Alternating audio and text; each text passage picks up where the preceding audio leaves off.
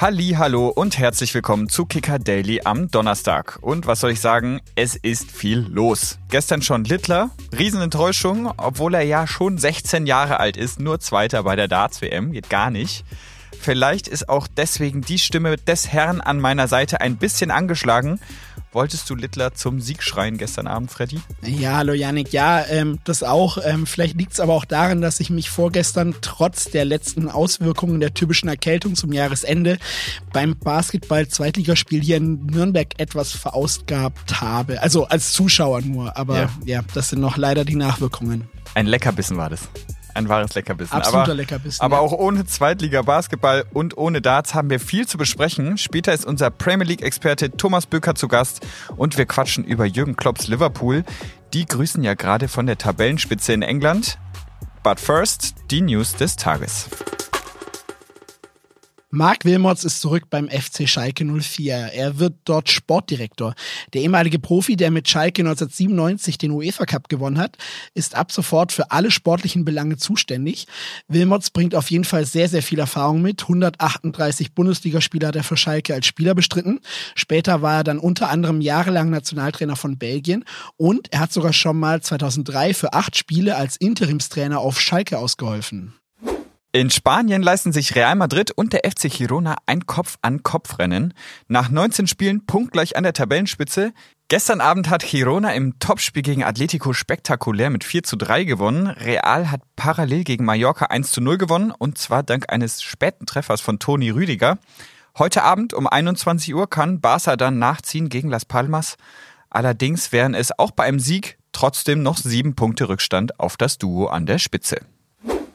Der erste FC Köln hat einen neuen Trainer. Timo Schulz folgt auf Steffen Baumgart.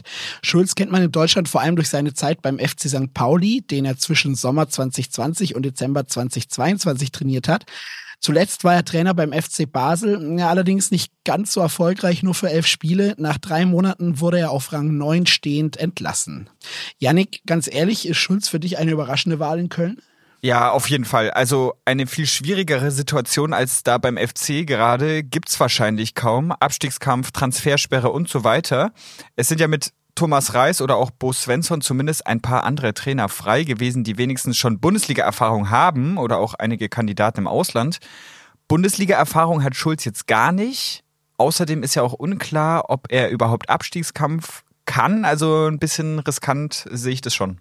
Genau, also auf jeden Fall eine sehr riskante oder wenn man es auch positiv auslegen will, eine sehr mutige Wahl in Köln. Auch da werden wir natürlich ganz genau hinschauen. Ähm, es kommt ja noch dazu, dass Schulz eben jetzt im Winter gar nicht nachlegen darf, keine neuen Spieler. Das wird also sehr spannend, was dort passiert.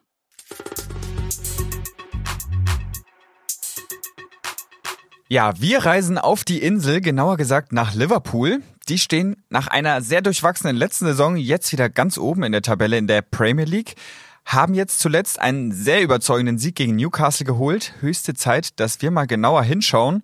Und das tun wir mit unserem Experten für den englischen Fußball, Thomas Böker. Hi Thomas. Hallo zusammen. Thomas, der FC Liverpool steht jetzt auf Rang 1 in der Premier League, aber traditionell tun sich die Reds unter Jürgen Klopp im Januar ja immer recht schwer. Ähm, rechnest du damit eigentlich auch in diesem Jahr?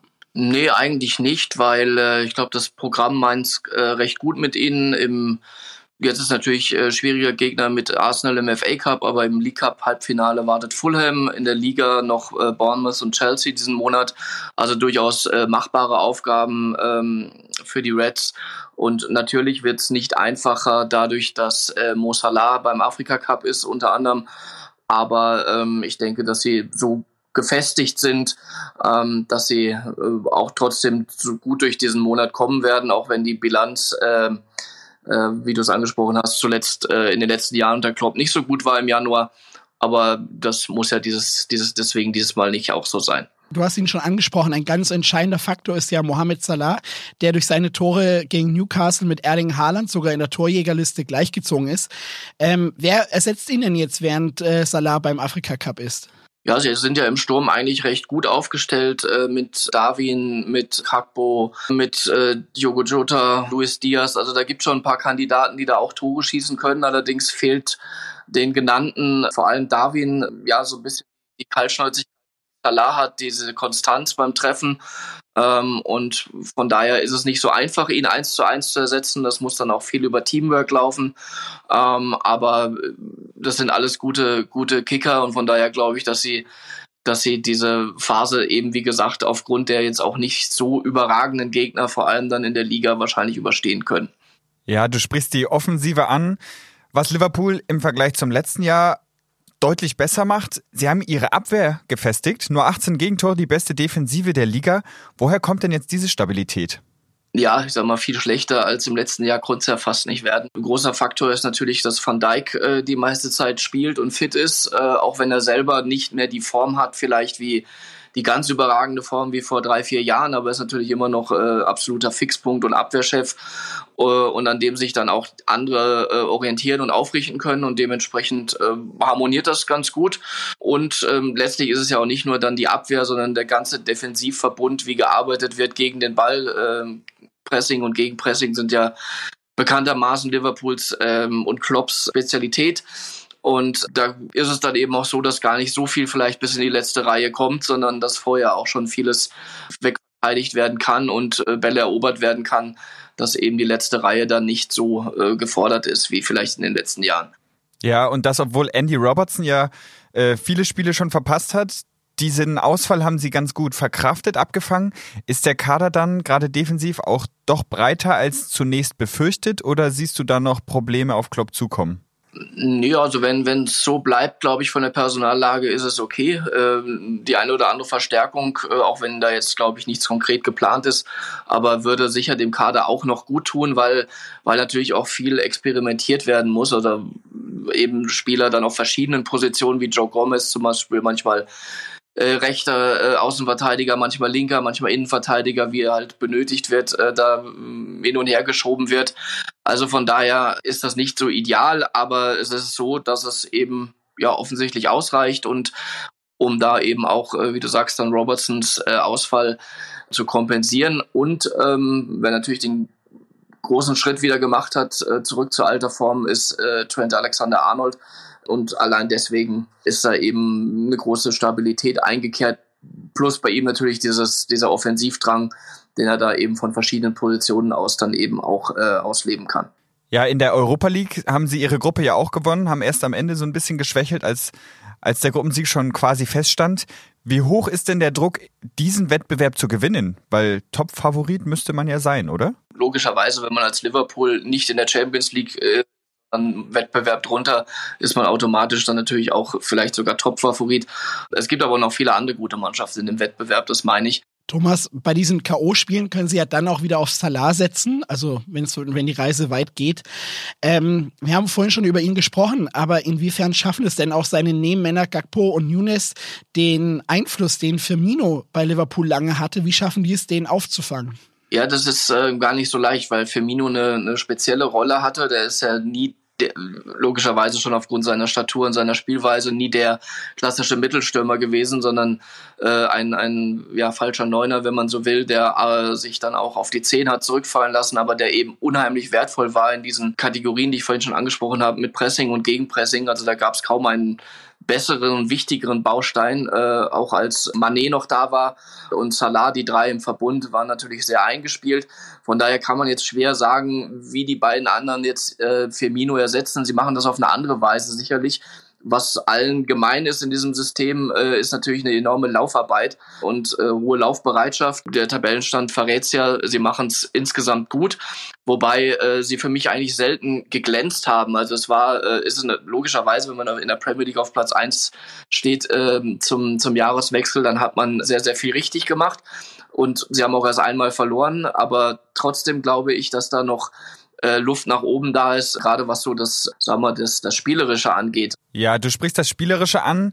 Drei alte Bekannte aus der Bundesliga sollen da ja auch im Mittelfeld so ein bisschen die Fäden ziehen mit Choboschlei, Gravenberg und Endo. Wie fällt denn deren bisherige Bilanz aus? Ist der Sprung in die Premier League gelungen? Ach ja, das ähm, in, insgesamt glaube ich schon unterm Strich. Man muss dann differenzieren. Schoboschlei sehe ich auf jeden Fall eine Stufe über den beiden anderen. Also macht's richtig gut. Äh, hat sich jetzt zuletzt leider verletzt. Endo hatte glaube ich Anlaufschwierigkeiten äh, mit dem mit dem Tempo auch in der Premier League da äh, mit zu ja, ich will nicht sagen mitzuhalten, aber schon das, das auch erstmal äh, aufzunehmen und dann umzusetzen, weil ein schlauer Spieler ist er ja.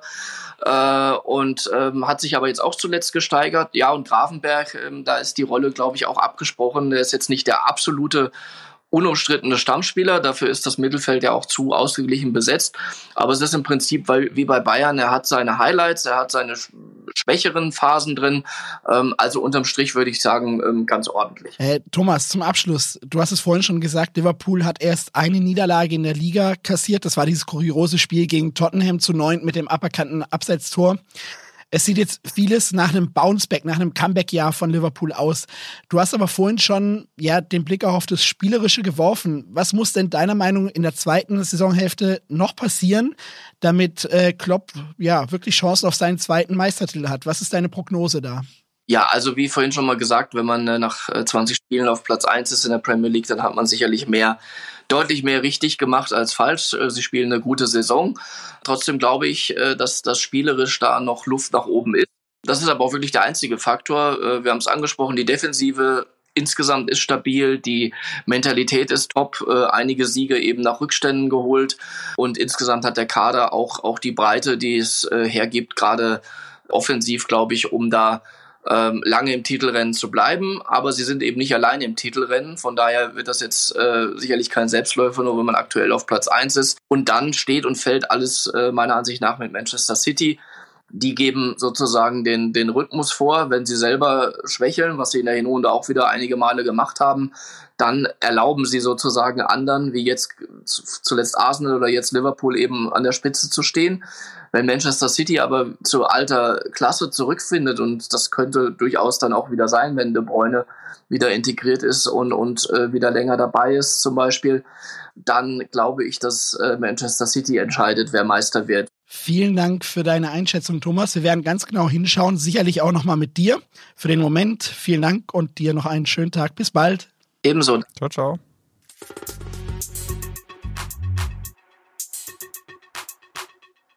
Ja, Freddy, es steht ja der Afrika Cup und der Asien Cup an. Und was haben wir diskutiert über die Belastung hier? Zu viele Spiele da, das geht doch alles nicht. Der Spielplan ist zu voll. Und jetzt habe ich heute Morgen gelesen, André Onana, Keeper von Manchester United, wird am 14. Januar in der Premier League im Old Trafford gegen Tottenham spielen und dann ziemlich genau 24 Stunden später schon wieder auf dem Platz stehen in einem kleinen Städtchen mitten in der Elfenbeinküste mit Kamerun gegen Guinea beim Afrika Cup. Ja, das ist krass. Äh, wenn das die Verbände mitkriegen, dass das möglich ist, dann dürfen wir uns bald wahrscheinlich auf 80 Spiele pro Saison oder sowas freuen. ähm, unser Kollege Thomas Böker, mit dem wir gerade noch über Liverpool gesprochen haben, der hat dazu übrigens noch eine ganz spannende Story erzählt. Sören Lerby hat in den 80ern mal an einem Tag zwei Spiele bestritten. Erst für die dänische Nationalmannschaft, dann wurde er ins Flugzeug gesetzt und hat abends noch für die Bayern gegen Bochum gespielt. Und zwei Jahre später hat es Mark Hughes wiederholt. Erst für Wales und dann am Abend noch Bayern gegen Gladbach. Wahnsinn, oder? Ja, völlig unvorstellbar heutzutage. Ich kann ja aus meiner Erfahrung sagen, dass wenn wir in der A-Klasse Mittwochs trainieren und Donnerstag ein Nachholspiel haben, das kann man machen. Richtig viel erwarten sollte man dann aber nicht bei dem Spiel. Und da bin ich dann auch keine 6000 Kilometer geflogen dazwischen.